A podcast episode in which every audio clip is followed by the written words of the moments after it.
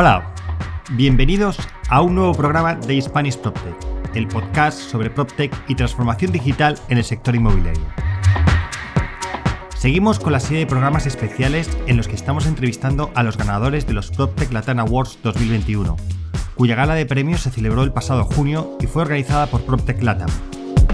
Con estos premios, PropTech Latam, a través de un jurado internacional del que fui parte, premia a los que marcan la diferencia, a los vanguardistas, a los que creen y trabajan para la nueva era del real estate en la región. Hoy entrevistamos al argentino Pablo Leonard, fundador y CEO de PASAP, ganadora de los PropTech Latam Awards 2021 en la categoría de Mejor Solución Tecnológica. Antes de empezar, recordaos que todos los programas de este podcast están disponibles en mi web, www.hispanishproptech.es, en el apartado El Podcast, así como en las plataformas de iTunes, Spotify, Evox, Google Podcast, Deezer y Podimo. Igualmente os animo a suscribiros a mi newsletter, lo que podéis hacer a través de la web. Y si os gusta este podcast, no olvidéis compartirlo y seguirme en LinkedIn y en Twitter, en mis dos cuentas, arroba alfredodam y arroba este podcast se realiza con la colaboración de PropTech Latam. Y una vez hecha la introducción, vamos con esa entrevista. ¡Empezamos!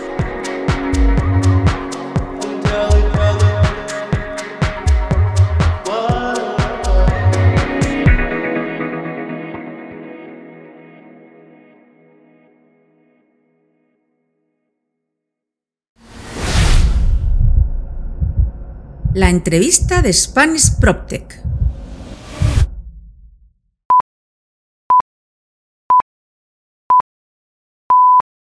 Pues siguiendo con la serie de entrevistas que estamos haciendo a los ganadores de los PropTech Latam Awards, hoy tenemos a Pablo Leonard, eh, founder and CEO de PassUp de Argentina. Eh, Pablo, ¿qué tal? ¿Cómo estás? ¿Qué tal, Alfredo? Un gusto, muy bien.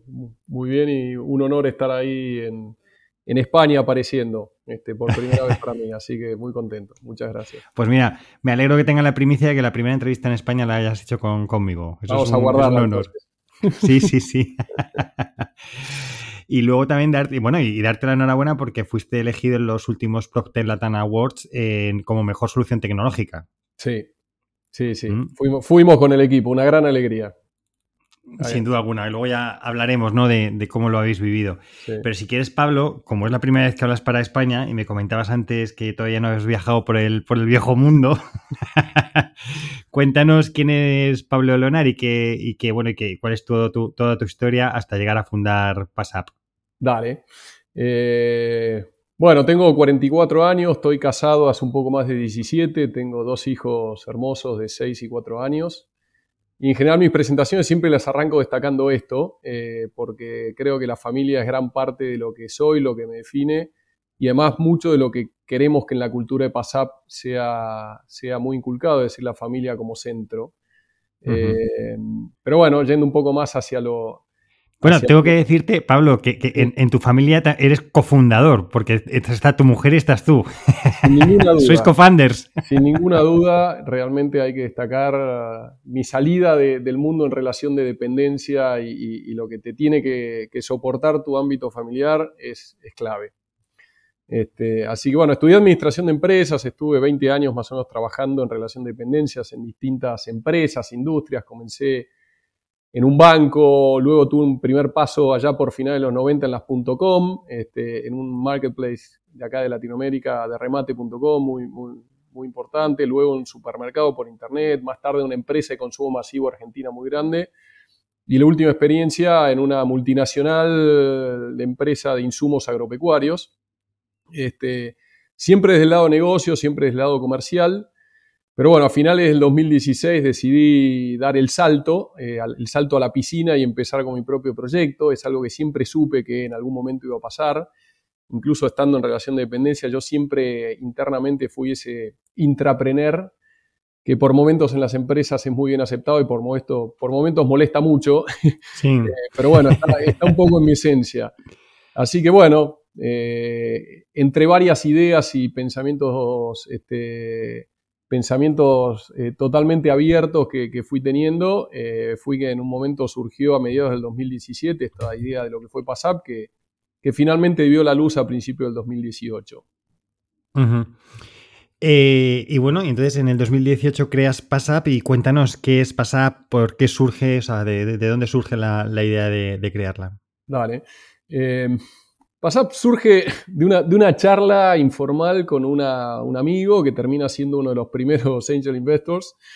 Este, acá en Buenos Aires, no, eh, es que honestamente yo le estaba llamando porque quería que me haga un favor para otro proyecto que yo estaba pensando y bueno, y termino en esto. Este, Acá en Buenos Aires principalmente hay una problemática muy grande para todo lo que es el ingreso y visitas proveedores en lo que llamamos los barrios privados, es decir, grandes urbanizaciones que tienen más de 300, 500 o hasta 1000 casas adentro, cada casa con su terreno, con su piscina, con este... Y, la verdad que la complejidad del ingreso de las visitas es muy complicado, de hecho, muy complicado, a veces como visitas en, en los establecimientos grandes y en horas pico puedes pasarte media hora, 40 minutos haciendo fila para ingresar. ¿En serio? Sí, sí, es, es, una problemática. O sea, para ir a ver un amigo tienes que tenerlo todo previsto. En tu caso, como además como tienes niños, tienes que tener previsto el tiempo que te llevan los niños más el tiempo que tardas en ingresar, ¿no? Totalmente. Y hay, y hay algunos lugares en particulares que los que viven ya no pueden organizar asados porque los amigos le dicen a tu casa yo no voy. Este, entonces, es, un tema particular. Nos pusimos a, a, pensar, decir, che, algo se tiene que poder hacer. De hecho, esta persona tiene una frase que fue la que un poco a mí me, me, me generó un clic dijo, hoy puedes entrar con un QR a un, avión, ¿cómo no puede ser que no entres a un barrio privado? Y, ahí fue donde dije, evidentemente esto, hay, algo que se debe poder hacer. Y empecé a investigarlo, este, más como una idea para resolver algo local, pero en esa investigación nos dimos cuenta eh, que esto es una problemática que va mucho más allá de los barrios privados, va mucho más allá de Buenos Aires, e, es una problemática global que se da en cualquier tipo de establecimiento que tenga un proceso de control de acceso, donde lo que vimos es cualquier persona que no pertenece al establecimiento, en el fondo tiene que pasar por un proceso de control, justamente. En general son procesos manuales que tienen que identificar la persona, que tienen que tomar datos y tienen que validar que esa persona tiene algún, algún permiso para poder ingresar. Y vimos que esto es algo que pasa a veces más evidente, a veces menos, pero pasa en el segmento residencial, pasa en corporativo, en las empresas, pasa en un evento, pasa en cines, pasa en teatros, pasa en vuelos, pasa en hoteles, en estacionamientos, parques logísticos, en fin, pasa en una multiplicidad de lugares. Y cuando empezamos a entender, ok, ¿por qué pasa? En el fondo siempre lo que vimos fue que el origen o, la forma de hacer el, control de acceso es siempre el mismo, es decir, hay que identificar quién es la persona, hay que obtener datos y hay que validar que tiene algún tipo de permiso. Entonces, eh, así es que surge esta idea de, de PASAP, que en el fondo lo que busca es crear una plataforma común de acceso. Es decir, el gran objetivo, la gran visión es crear un ecosistema de accesos a través del cual cualquier persona que se descargue PASAP y que cree su perfil puede ahí empezar a autogestionar sus accesos, tanto a los, sus lugares propios, pero principalmente a los lugares donde no pertenece. Tú te puedes descargar la aplicación, te creas tu perfil eh, y con eso ya vas a estar cargando esa parte que yo mencionaba antes, que es la información que te van a estar pidiendo. Ya la vas a tener en tu perfil, muy bien cuidada, encriptada, con todo, pero que el día que la utilices en un establecimiento, automáticamente ya se va a poder pasar. Este, vas a poder empezar a pregestionar tus autorizaciones, es decir, no vas a tener que esperar que alguien te mande una autorización, sino que desde la misma aplicación tú vas a poder decir mañana a las 4 tengo reunión en tal empresa, en tal edificio, y eso automáticamente, porque voy a ver a tal persona y automáticamente va a disparar un montón de procesos que corren internamente por el establecimiento y que va a generar que cuando tú te presentes la autorización ya esté gestionada. Entonces ya no tienes el tiempo muerto de que tengan que ahí validar que tú estás autorizado.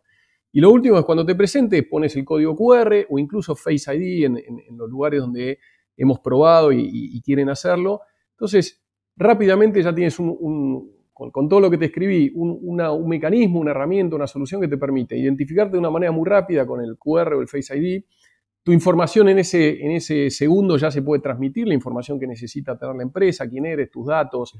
En el caso del residencial, a veces te piden los datos del vehículo, el seguro, el vencimiento, todo eso. Y validar que estás autorizado, por lo, por lo cual hasta automáticamente te pueden abrir eh, una barrera, un torniquete, un portón, lo que haga falta. Entonces, siendo tú una visita que incluso nunca estuvo en ese establecimiento, puedes ingresar prácticamente igual de rápido, de veloz, de eficiente que una persona que pertenece y entra todos los días.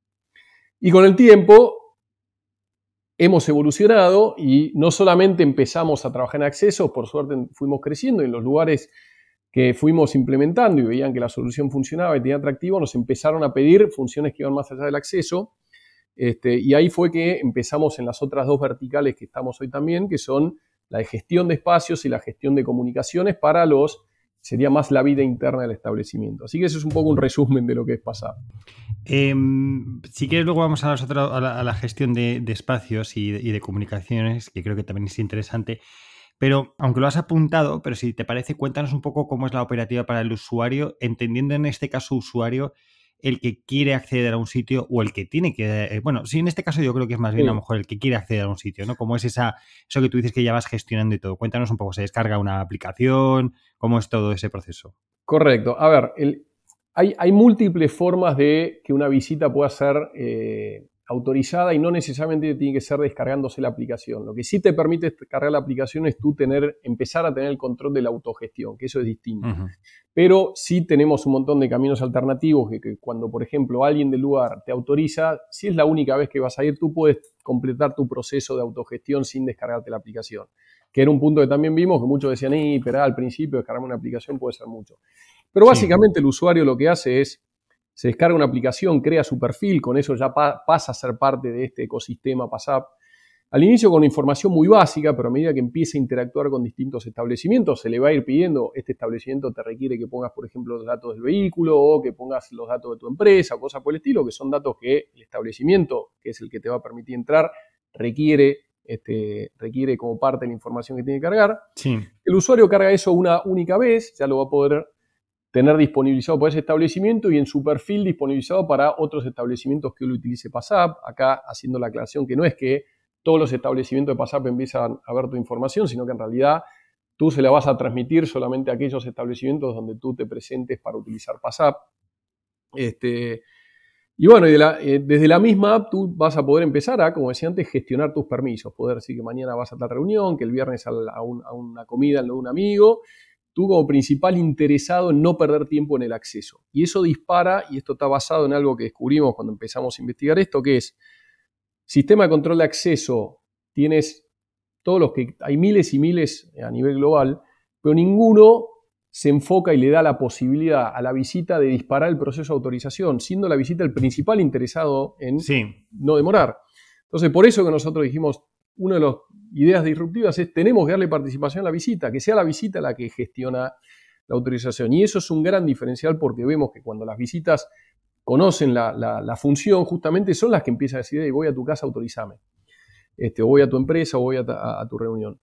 Este, y bueno, y además de, poder, obviamente, eh, generar tus autogestiones o autogestionar tus autorizaciones, cuando también en, algunas situaciones donde tú, por ejemplo, sacas un ticket para un evento y ese evento utiliza PASAP y demás, nada, automáticamente a ti ya te llega a pasar tu, tu pase de acceso, entonces ya no tienes que ni siquiera autogestionarlo, ya automáticamente ya lo tienes.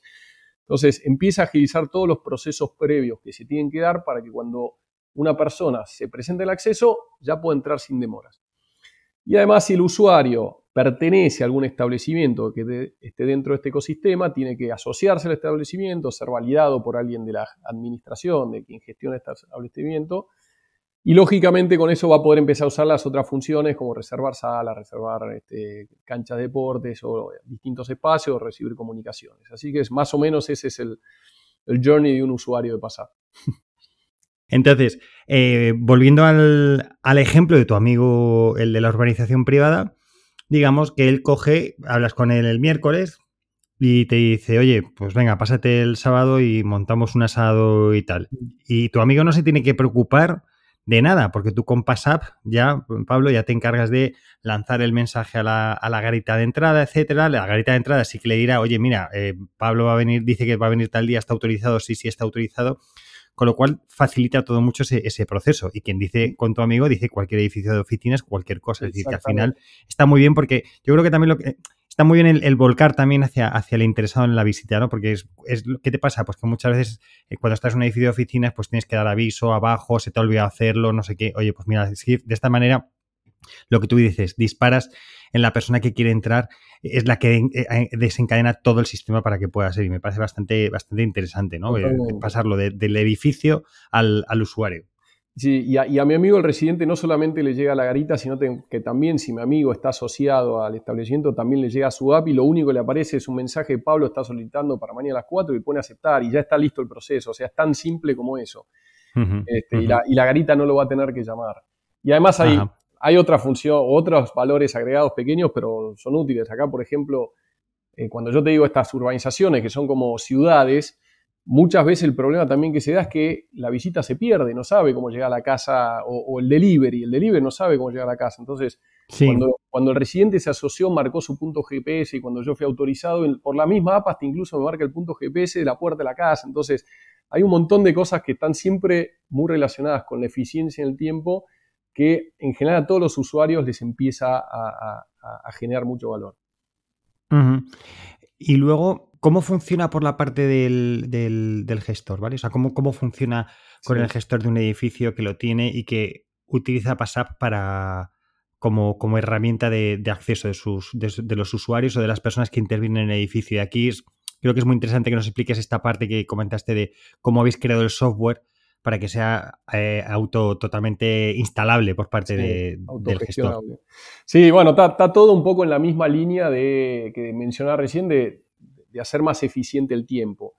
Primero que nada, eh, nosotros de entrada una de las cosas que vimos es hay muchos procesos que en los sistemas tradicionales están concentrados. ¿Y por qué están concentrados? Y porque que yo conozco es el, eh, es el gestor, no conozco quiénes viven, no conozco quién trabaja, mucho menos quiénes los visitan, justamente por, por cómo fueron pensados. Entonces, nosotros como tenemos acceso a todos esos otros jugadores, hay muchas de esas acciones que empiezan a ser descentralizadas. Entonces, hay muchas cosas que al, gestor le sacamos trabajo operativo. Un ejemplo concreto. En cualquier sistema de control de acceso, el gestor tiene que dar de alta las personas que pertenecen, los que viven o los que trabajan, y para eso tiene que cargar todos los datos de esas personas, tiene que crearles una suerte de usuarios si esas personas tienen algún tipo de web o aplicación por donde entrar, les tiene que pasar los datos, esas personas después lo tienen, se, tienen que enrolar, si perdieron la contraseña que le dio el gestor lo tienen que llamar, bueno, nosotros al contrario dijimos, es el mismo usuario el que se descarga la app, que carga sus datos y que se asocia al establecimiento. Y el gestor lo único que recibe es, oye, Pablo dice que vive acá en el lote 47. Es verdad, y el gestor lo único que hace es aprobar o rechazar. Entonces, toda una carga que tiene otro sistema totalmente operativa y que no, no agrega valor, la descentralizamos y de golpe lanzas un establecimiento y potencialmente se podría dar que en la próxima media hora, si la gente está esperando pasar, en la próxima media hora ya tengas a los 2.000 personas asociadas al establecimiento y pudiendo empezar a operarla. O menos, no sé, es el tiempo que los usuarios tardan en crear su usuario y se asocian. Este, así que tiene una línea de cómo trabaja el gestor, buscamos justamente generarle eficiencia en la gestión. Este, pero la gestión también, por otro lado, lo que buscamos es que sea muy autogestionable. Nosotros lo que veíamos, había muchos sistemas donde eran muy duros y el gestor necesitaba cambiar un poco cómo tenía que ser y es muy duro. Entonces nosotros hemos creado muchas cosas, obviamente a veces nos gustaría que sea mejor, pero, pero en líneas generales es un sistema donde el gestor tiene muchos parámetros para poder definir él cómo van a ser las reglas de operación. Eh, te tiro un ejemplo, todo lo que es el módulo de reserva de espacios. El módulo de reserva de espacios es un único módulo, no es que tenemos un módulo para canchas de deportes, uno para el Zoom, otro para... No, es, es un único módulo que tiene más de 21 criterios de parametrización, desde el nombre, la imagen, dónde debe figurar, el tiempo mínimo de reserva, el máximo, los tiempos previos para la reserva, si tiene un tiempo posterior para, eh, eh, para, limpieza y sanitización, si tiene que ser aprobado o no por el administrador cuando hay de reserva o automáticamente ya queda reservado, en fin. Eh, tiene, tiene un montón de parámetros y esto lo que le permite al gestor es, desde una misma herramienta, dar de alta espacios comunes muy simples, como puede ser no sé, una cancha de deportes, donde simplemente es la quiero de 5 a 7, este, o hasta espacios mucho más complejos, como puede ser un comedor o, no sé, el sector de cintas de correr dentro del gimnasio, que, se acepta una reserva máxima de una hora, no más de tres personas al mismo tiempo, eh, con un espacio posterior de 15 minutos para limpieza y solo durante la semana entre las 15 y las 18. No sé, estoy inventando parámetros, pero, pero es tan, tan autogestionable que le, permite dar de alta prácticamente cualquier establecimiento. Y en los, otros, en los otros verticales, algunos más, otros menos, pero en general pueden, pueden parametrizar mucho del uso. Si en la empresa, por ejemplo, todos pueden autorizar ingresos o todos pueden disparar la autorización, pero eso tiene que pasar por un validador. Tiene muchas de esas parámetros que, que, está muy bueno. Y termina siendo no un tailor-made, pero algo parecido. Sí, os habéis conseguido llevar el modelo IKEA a, las, aplicaciones móviles. al final tú llegas, le das todo con las herramientas y luego que lo, monten. Espero que las instrucciones sean más claras que con IKEA, que entiendo que, entiendo que sí. es, un lindo Pero al final esa es la idea. Es la idea, es la idea que nos permite la escalabilidad. Atrás de eso tenemos todo un sistema de capacitación online, con toda una, plataforma que contratamos y que armamos, donde si tú eres un, por ejemplo, un gestor, tienes tu módulo de capacitación y puedes hacer las capacitaciones, tenemos un centro de soporte, eh, pero, pero sí con la idea que esto sea escalable y que esto pueda ser abierto en distintos lugares de una manera ágil, eficiente, rápida. E, ese es un poco el concepto. No, sin duda alguna, además te digo, esta es una parte muy interesante porque es verdad que otras aplicaciones lo que al final requieren es que cada vez que se capta el cliente tienes que hacer un...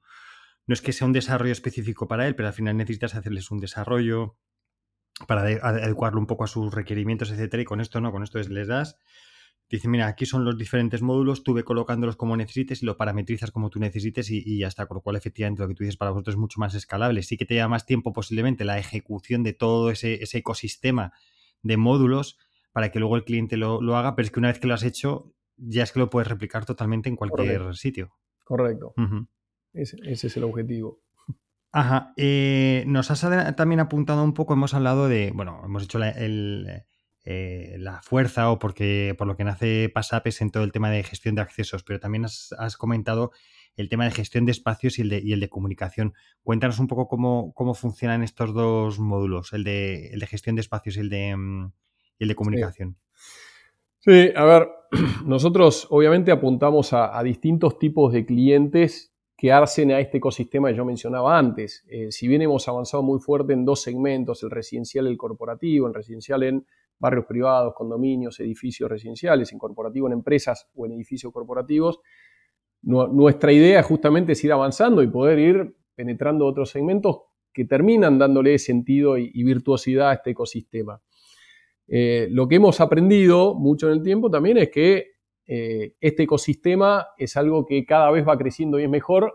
Los primeros adoptantes necesitan también un poco de valor real hoy en el presente. Y ahí, ahí nacen estos módulos de gestión de espacios y comunicaciones, que son más valores hoy tangibles, reales de lo que necesita el, establecimiento.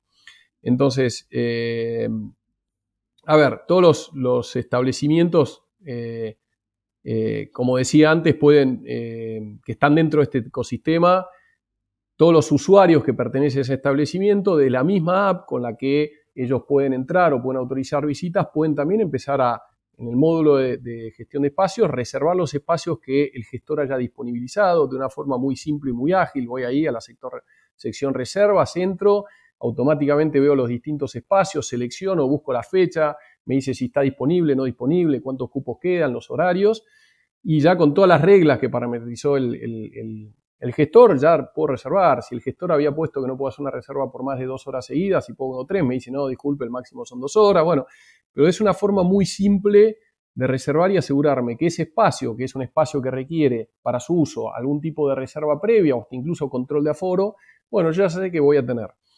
Ahí tenemos espacio un montón y de hecho tenemos hasta dentro de ese módulo de gestión de espacios algunos módulos específicos que van más allá de este que yo te mencionaba de 21 criterios de parametrización, porque ya son tan específicos que valía la pena un modo especial.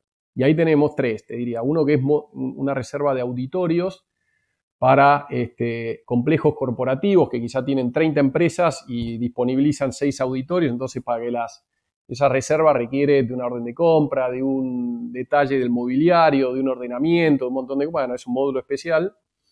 Y después tenemos los módulos de reserva de escritorios y reservas de cocheras, de, espacios para aparcar, que, que, fueron ahora, son muy nuevos y están justamente siendo lanzados para esta vuelta a la oficina que se está dando a nivel global.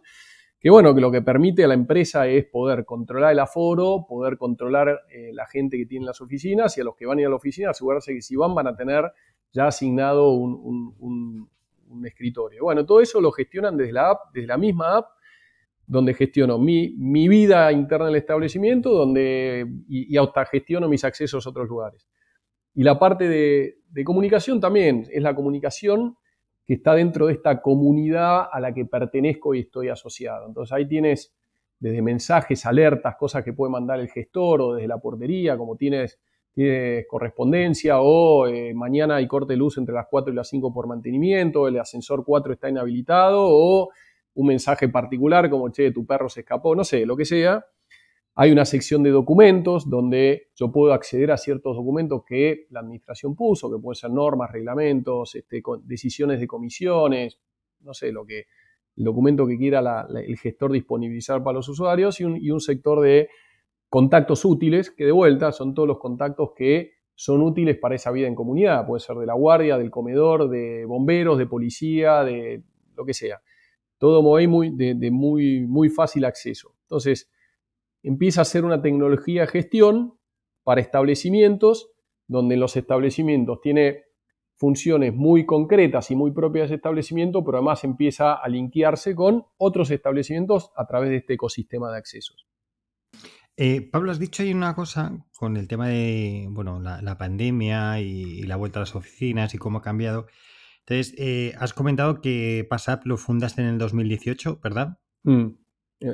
Y me gustaría saber qué estaba pensando el Pablo del 2018 sobre su crecimiento de negocio y cómo y como él lo veía y como de repente ocurre una cosa que, bueno, pues obviamente no es agradable, como es mm. una pandemia, pero sin embargo, para ti es una gran oportunidad y por tanto tu planteamiento de lo que iba a ser PassApp supongo que cambia porque es un producto necesario para el tiempo de pospandemia. Entonces, cuéntame un poco esa visión que tenías en 2018 y cómo de repente todo se ha acelerado y cómo se te ha cambiado en lo que es, bueno, tu visión de PassApp. Sí, Mira, eh, como, como, como, en un montón de, aspectos, algo que definitivamente ha generado esta, esta, pandemia, de vuelta no deseada, pero ha sido la aceleración de la introducción de tecnología y, un montón de y digitalización de un montón de procesos que tal vez hubiesen demorado mucho más años. De eso no hay ninguna duda.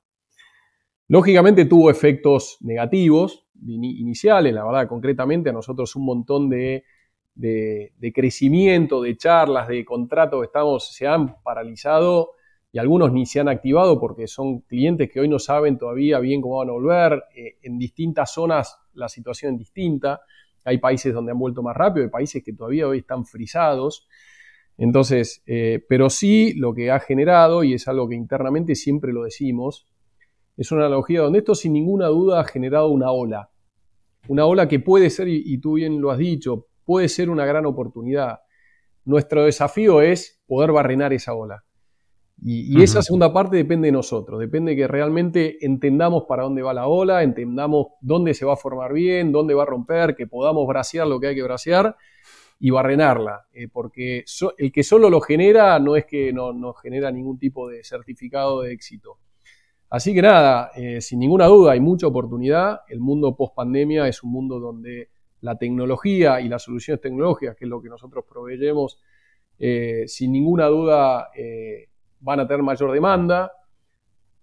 Sin ninguna duda eso ha generado su contracara, la misma moneda. Hoy hacer un desarrollo tecnológico es mucho más caro que prepandemia porque la demanda de programadores ha crecido exponencialmente. Entonces, eso también te dificulta porque cuando tú dices, me gustaría lanzar todo esto, y bueno, tienes que empezar lanzando esto para realmente validar el, concepto. Y, como decía el fundador de LinkedIn, si cuando, cuando lanzas un producto a la calle y no te da un poco de vergüenza, es, porque lo lanzaste tarde. Entonces uno tiene que jugar con eso de, bueno, lanzo algo que no es lo que me gustaría, pero es lo que me permite empezar a penetrar el mercado. Y bueno, y es, es ese desafío. Entonces todo trae cosas buenas, todo trae cosas malas yo creo que sin ninguna duda en el, conjunto general hay muchas oportunidades por, salir a buscar, sin ninguna duda, y tenemos una, expectativa y un entusiasmo tremendamente grande.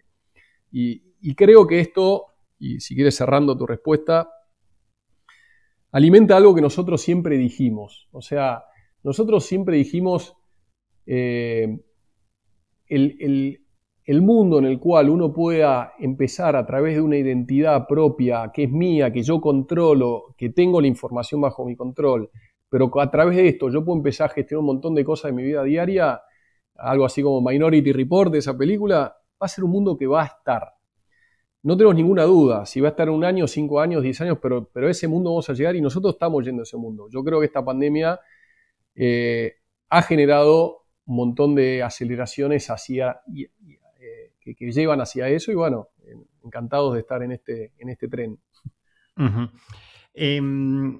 Pablo, una pregunta, porque esto es. Y, te la explico, ¿eh? O sea, si le ves futuro a PassApp como, como una aplicación móvil, y por qué lo digo, y lo has apuntado en algún momento, es al final sí está el código QR, etcétera, pero bueno, el reconocimiento facial ahí está, empieza a trabajarse en ello en muchos, muchos sectores y, vosotros habéis hecho alguna prueba. Entonces, cuéntame un poco cómo ves ese futuro de PassApp. ¿Lo ves mm. que sigue siendo una app y crees que eso todavía le, queda tiempo al reconocimiento facial? Eh, Mm, ves que se va a acelerar el reconocimiento facial o otra serie de reconocimientos, no sé, ¿cómo, cómo lo ves? Mira, eh, empiezo respondiendo, si, si hoy tuviese que poner el nombre, no sé si le pondría PASAP. Este, eh, a ver, eh, vemos que el gran desafío por delante es cómo ser una solución lo menos invasiva posible dentro del teléfono. Eh, nosotros no queremos basar nuestro negocio en mantener a la persona ocupada, ocupando su tiempo en el teléfono, sino todo lo contrario.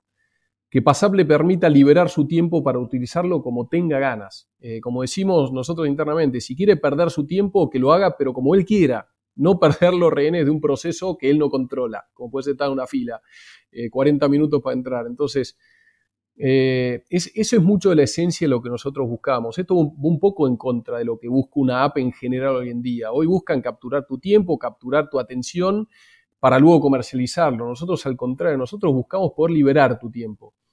Y es que en esa línea, el tema del Face ID, estamos avanzando. Justamente ya en algunos lugares hemos hecho una prueba con desarrollos propios. Hoy nos estamos integrando con empresas que ya tienen un recorrido tremendo en esto. Nosotros reinventar esto no sería eficiente. Eh, justamente porque queremos acceder, eh, porque para cada acceso, digamos, no, queremos que, tú tengas que sacar el teléfono y abrir PASAP para poder eh, hacer el acceso. Nosotros creemos que si tú ya has hecho las gestiones previas a través de PASAP en un momento previo a tu acceso, cuando tú llegues ya tranquilamente, con, con, el solo hecho de poder portar tu rostro, deberías poder ingresar. Igualmente somos conscientes que la tecnología Face ID es una tecnología que todavía tiene mucho por mejorar, que tiene todavía mucha resistencia social, que en algunos lugares tiene mucha resistencia inclusive legislativa. Por eso para nosotros no es mandatoria, pero sí es una opción que hay que tener, porque en algunos lugares sí es una opción que cada vez se está adoptando más y está buenísimo. Y de vuelta, mi concepto es, yo no quiero que saques pasar para tener que usarlo, es cuanto menos te haga, cuanto más logre yo que tú tengas que menos sacar el teléfono, eh, para nosotros es genial. Por eso, de hecho, nuestro guay está el tiempo. El, tiempo es un recurso escaso, no renovable, y todo lo que nosotros podamos hacer para darte tiempo es parte de nuestra, de nuestro, de nuestra misión. Eh, y Pablo, y luego ya hablando de, negocio y de futuro, ¿qué planes tenéis de futuro? No sé en qué países estáis actualmente y a cuáles queréis atacar. No sé si nos puedes contar que estás ah, en negociaciones, hablando con alguien importante que mm. gestiona edificios y, demás. Bueno, cuéntanos un poquito el futuro de PassApp. Vale. Sí, de momento creo que no pasa por cambiar el nombre. No, no, no, definitivamente no. no, a, futuro, a ver, para, entender el futuro hay que mirar un poco también el, el pasado. Nosotros los primeros dos años y medio hicimos gran esfuerzo, con una inversión muy, muy modesta. Eh, nada, los primeros pasos, el primer MVP, la validación del producto, el concepto, aprendizajes un montón, golpes, ni te cuento, este, nosotros creíamos que era por acá, era por allá, un montón de aprendizaje, pero muy bueno. Eh, incluso en esa primera etapa logramos la primera expansión regional, es decir, nosotros hemos empezado en, Buenos Aires y logramos empezar a, tener clientes en, Uruguay. El último año y medio, el último año, hemos puesto mucho foco en una expansión regional. Hicimos una ampliación de la ronda de capitales. Hubo algunos socios que, ya un poco de track record, se han, subido. Y, la verdad que fue con principal foco en expansión regional. Teníamos el producto, entendíamos más o menos cómo funcionaba y entendimos también que, eh, había que, ajustar el modelo comercial. Y nada, en este último año, además de seguir en Argentina, crecer en Uruguay, empezamos a operar en Perú, en Brasil, en Panamá, y estamos viendo en qué otros lugares seguir creciendo. Y esto lo hicimos desde un lado de una estrategia de ir logrando acuerdos con resellers. Es decir, hemos logrado cerrar acuerdos en estos países que te mencionaba con empresas de seguridad física, de seguridad electrónica, integradores de sistemas, empresas de property management, proveedores de, BMS, que en el fondo son todas empresas que ya tienen a los establecimientos, a las locaciones, a, los condominios, a las empresas como, sus clientes y que pueden agregar PASAP con un valor agregado. Entonces, eso a nosotros nos agiliza mucho el desembarco, nos reduce mucho el tiempo de decisión y nos amplía la velocidad de difusión. Entonces, esa es la, estrategia que estamos hoy utilizando de crecimiento. Y sí, estamos, estamos en búsqueda de un crecimiento regional, apalancado principalmente en, eh, estos resellers. Y, algo importante también es, como hemos crecido principalmente acá en Brasil, nos hemos adecuado a lo que es la, normativa LGDP, que es básicamente la normativa GDPR, la GDPR en Europa, lo cual acá en la región hoy es una rareza, salvo en Brasil obviamente, pero el resto de la región es una rareza. Nosotros creemos que va a terminar siendo un gran diferencial, pero aparte nos permite ya también estar pensando si en algún momento Europa puede llegar a ser algo que no esté lejano. Entonces, eh, como esto, este concepto inicial que yo te mencionaba, este ecosistema de accesos, es algo que no hemos visto a nivel global, nada, el mundo es la oportunidad, hay que entender, digamos, cuál es el camino más eficiente. Y, bueno, y para acabar, Pablo, eh, me gustaría saber, oye, pues, ¿qué ha supuesto para vosotros haber sido premiados en los PropTech Latin Awards como la mejor solución tecnológica? Uf. Este. No, no, sí, fue, fue la verdad que honestamente un, fue una sorpresa. Tal vez uno cuando está en el barro, más allá de lo que uno cree en el concepto y todo, uno, uno a veces, como uno desde adentro conoce sus, este, sus virtudes, pero también las cosas que no son como uno le gustaría. Y a veces uno se, echa menos, ve al de al costado y parece que el pasto de al lado siempre es más verde. Eh, habíamos visto quienes estaban en las ternas finales y, algunos los conozco y son soluciones muy buenas, así que el haber sido reconocidos, la verdad que fue una sorpresa y una gran alegría para todo el equipo. Hoy atrás de PASAP somos 15 personas con un compromiso tremendamente grande y un esfuerzo muy grande y atrás de esas 15 personas, como tú decías antes, hay familias y hay un montón de cosas, así que fue una, gran alegría. Este, y, yo creo que, a ver, ¿qué es lo que vio el jurado? Bueno, después tú me lo puedes decir mejor, fuiste jurado, pero creo que, ¿qué es lo que vio para, para, este reconocimiento? Eh, yo creo que dos cosas. Yo creo que por un lado la gente ven pasar por una idea tan lógica y tan simple que cuando lo entienden preguntan y dicen, che, pero eso ya debe existir, alguien lo debe estar haciendo. Y, cuando ven que no, es como que genera mucha, mucha afinidad. Este, y por otro lado, yo creo que algo también que se ve es eh, que es un desafío tremendamente grande. Eh, es, un, a veces decimos, es como escalar el Himalaya en, en ropa interior. Este, es decir, crear un ecosistema de acceso que tiene una potencialidad global y haciéndolo desde una startup que nació en Argentina con un financiamiento muy humilde y, nada, la verdad que es un, este, es, un desafío grande. Eh, a tal punto, inclusive una vez una, un venture capital muy grande acá en Latinoamérica, le, que le presentamos la idea cuando era un PowerPoint todavía, nos dijo algo tipo, me parece una idea genial, brillante, me parece que han visto algo que el futuro sin ninguna duda va a ser una norma, pero lo veo de tal dimensión que se lo dejaría a los Google de la vida. Eh, y por suerte no le hicimos caso, eh, porque creemos que más allá de que seamos una startup, con todo lo difícil que es, eh, es posible. Y creo que eso es lo otro que ve la gente, que primero ve que creemos, primero ve que avanzamos, primero ve que estamos creciendo y, creo que en el fondo ve esa actitud de, eh, gente que está comprometida, está convencida y va para adelante. Entonces, eh, la verdad que, nada, es una, enorme alegría el reconocimiento y, un poco lo que creemos que son las causas de este reconocimiento.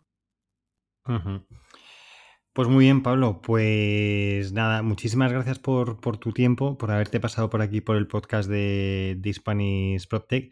Enhorabuena, por supuesto, a, ti y a todo el equipo de Pasas por el, por el premio. También la enhorabuena a tu amigo, el Business Angel, que apostó por ti cuando era simplemente una conversación y ahí salió. Oye, también, también es, es mérito suyo también el, premio, ¿verdad? Y, nada, ya digo, encantado de haberte tenido. Espero que te sigamos la pista. Ya sabes, manténme informado de todos los pasos que da PassUp, ¿vale? Incluso si vas a cambiar de nombre, también avísame. Y, y, nada, quedamos emplazados para en el futuro del podcast, cuando, pues eso, cuando pasen unos meses, pues te pasas por aquí de nuevo y, charlamos. ¿Te parece, Pablo? Perfecto, Alfredo. Yo soy el agradecido que me abras estas puertas, que me des el tiempo, esta difusión, este, por más que no estemos en en, España y que yo todavía físicamente no lo conozca, la verdad que un, un, honor estar saliendo ahí, así que nada, muchísimas gracias a ti.